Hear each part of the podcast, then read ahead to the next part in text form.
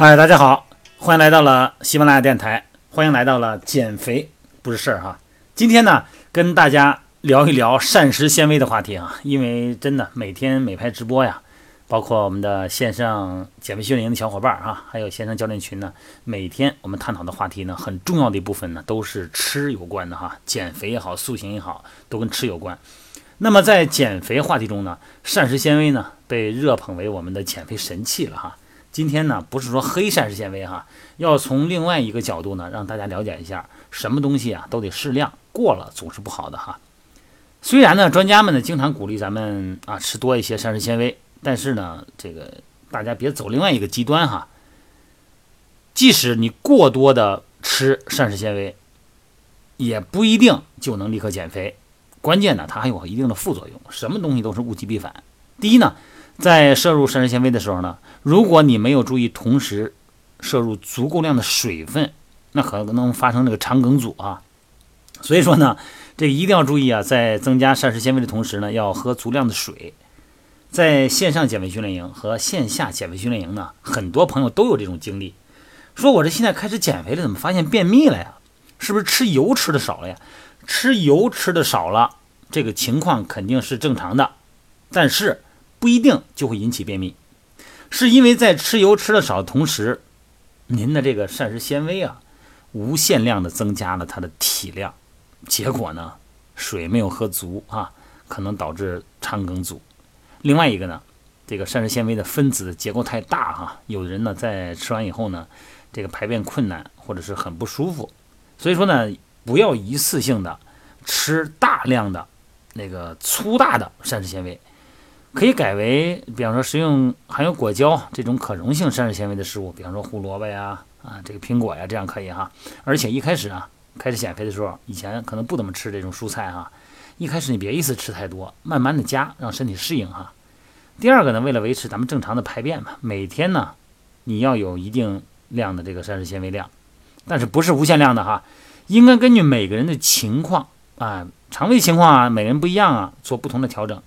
因为膳食纤维啊有降低血糖和改善糖耐量的作用，所以说呢，呃，一般是每摄入一千千卡的热量呢，一般糖尿病人哈可以补充八到十二克的膳食纤维。咱们普通正常人来说呢，一般哈每天最高不要超过二十五克到三十克啊。小朋友、儿童和老人，这个呢消化功能不是太好嘛，所以说呢每天不要超过十八克。而且膳食纤维呢有这个阻碍、减缓消化。和营养吸收的这个作用，所以说有的时候呢，你吃了很多东西，你膳食纤维吃多以后呢，它的吸收概率呢是降低的。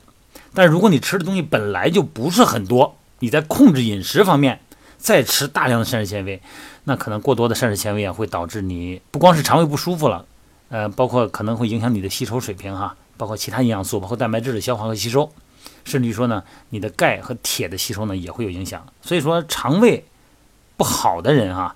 吃了粗粮以后呢，就会感觉很不舒服。那么本身缺乏矿物质的人，也因为吃过量的膳食纤维而加重这种不平衡哈。吃膳食纤维有一些误区哈，很多人朋友认为只有这个蔬菜里边那个，特别是那种筋啊，你看买那个芹菜，什么是老芹菜是嫩芹菜呀？一撅就断了，啪，很脆，中间没有连着的筋啊。这个呢，膳食纤维说这个是很嫩的蔬菜。这个能买吗？这个我不能买，我得买的粗的哈。哎，粗的好啊，粗的那玩意儿刮油啊，不能这样理解问题啊。这个膳食纤维呢，每个植物细胞呢都有细胞壁，那么细胞壁的主要成分呢就是膳食纤维，就是纤维素哈。它包括半纤维素和果胶，都属于膳食纤维。所以说呢，只要吃植物性的食品，都会获得这种纤维。蔬菜的筋呢，并不是蔬菜中唯一的纤维的来源。那么没有筋的食物呢，很可能呢纤维含量会更高。你比方说红薯，它这个里边呢并不含蔬菜中的那种筋，但是呢它的纤维素含量呢可能比大白菜还要高。另外一个呢就是咱们主食当中的纤维素哈，也不是说像那个小麦麸皮那种哈拉嗓子的啊，就是特别刺我们的这个呃食道内膜的这种物质。豆类的膳食纤维，哎，它的含量也很高。但是呢，你咽的时候呢，并没有那种麸皮那种刺痛感哈。然后像小杏仁的膳食纤维含量也很高，但是呢，咱们吃的时候呢，感觉很顺畅就下去了。你知道这个膳食纤维如果很粗的那种哈，咱们真的是对我们消化道内膜有一种刺激性的机械性的破坏作用哈。再一个，很多朋友说呢，这个减肥嘛，既然膳食纤维咱弄来了哈，咱们把这个最好是这个白菜呀、蔬菜呀烫烫就吃啊，不要切，为什么呀？保持它的完整性啊。其实这个不对哈，包括蔬菜的筋在内的这个蔬菜的纤维呢，都属于不溶性的纤维哈，不溶性的纤维。那么不溶性的纤维呢，它的健康作用呢，在于什么呀？就是阻碍吸收。它在小肠里边呢，它一基本上是不能吸收的，而且呢，它会携带裹挟少量的胆固醇、脂肪啊，这个重金属离子哈，能够进入大肠排出体外，而且呢，可以发挥增大食物的这个残渣的体积，刺激肠道蠕动的作用。白菜的筋是不是切碎和它的健康作用没关系？啊，只是为了你的口感啊。切碎了以后呢，对于很多人来说呢，其实呢它更健康。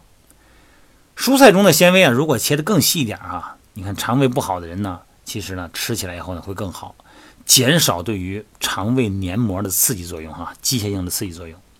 把难咽的蔬菜切细一点，也能让牙齿不好的老年朋友呢得到膳食纤维。膳食纤维有的时候说这个加热太热了以后太熟了以后可能就破坏了哈，其实是不对的哈。膳食纤维基本破坏不了啊，那个东西很牢固的哈，它的分子结构很稳定，化学性质很稳定啊。蔬菜中的纤维素呢，在化学本质上来说呢，它你这个加热呀，几乎你破坏不了的。你看这跟那个棉布是一样的哈，棉布它就是一种膳食纤维嘛，所以说它并不是说因为你加热了它就结构就变化了哈。